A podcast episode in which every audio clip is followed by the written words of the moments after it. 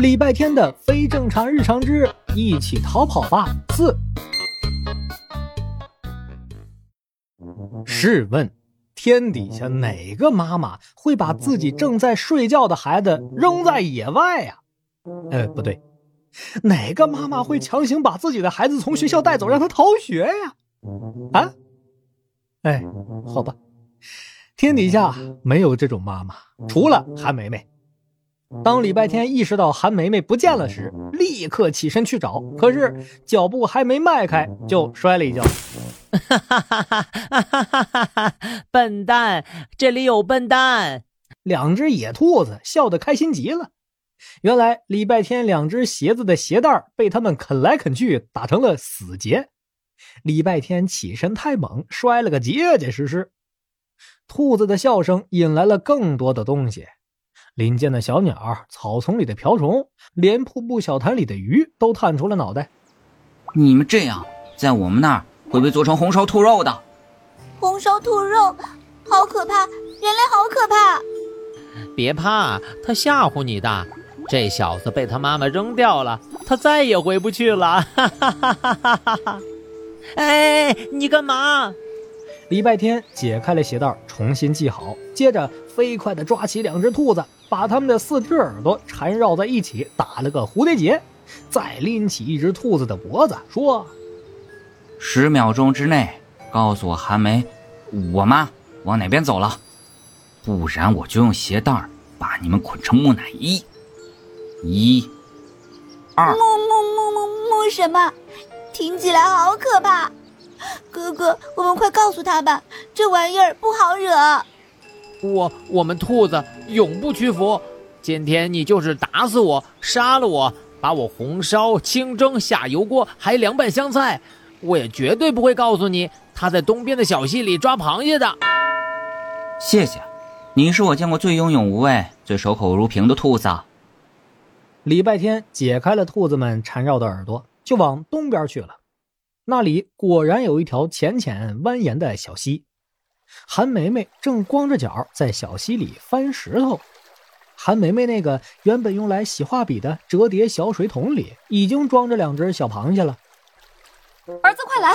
有只螃蟹夹了我就跑，藏到这块石头下了。我们两面包抄，看他怎么逃。礼拜天认命的脱掉鞋袜，挽起裤腿儿，踩进凉爽的溪水里。翻开那块巴掌大的石头，下面果然有一只张牙舞爪的大螃蟹。好大呀，比胖大星的脸还大！哎，就是他，就是他，他用钳子夹我。小天，给我抓住他！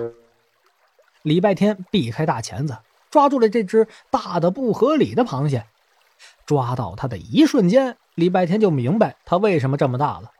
螃蟹的腹部有好大一包黄色的籽儿。你是一只螃蟹妈妈吗？你敢吃我，我就先自杀变成毒螃蟹，让你们给我陪葬！礼拜天手上一滑，螃蟹妈妈就掉回了小溪里。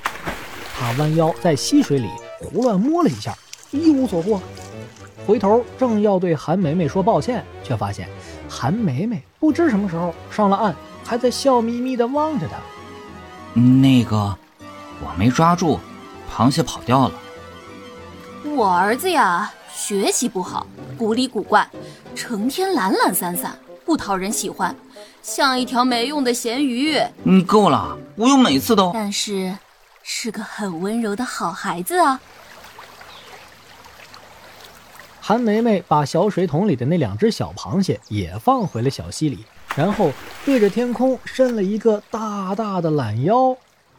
天空不是只有蓝色，水果不是只有苹果，小溪里不是只有螃蟹，好孩子的标准也不是只有学习好。我的儿子想怎样就怎样。你还真是无法无天啊！违法犯罪当然不行。除此以外，什么都可以。你看，这漫山遍野的花儿多好看呢！你不用当这里最漂亮的花，去当那些千千万万的无名小花也很棒啊。茉莉、铃兰、野菊，什么都行。你乐意的话，甚至可以去做一个仙人掌，扎死那些让你难过的小兔崽子。所以被退稿、心理阴影什么的，果然都是骗我的吧？喂，你到底懂不懂妈妈的温柔啊？我这都是为了谁啊？这么好的气氛，全给你破坏掉了。韩梅梅气呼呼地跳下小溪里，用溪水泼了礼拜天一身。石头下，螃蟹妈妈不紧不慢地将自己藏到更深的水底。森林边缘，两只野兔相互梳洗着彼此的长耳朵。瀑布下，水汽和阳光酝酿出了七色的彩虹。这世界很美。因为千千万万个平平无奇的小生命都为它增添了自己的美丽，缺了谁都不行。我是必胜胜。礼拜天的非正常日常的正常打开方式太有趣了。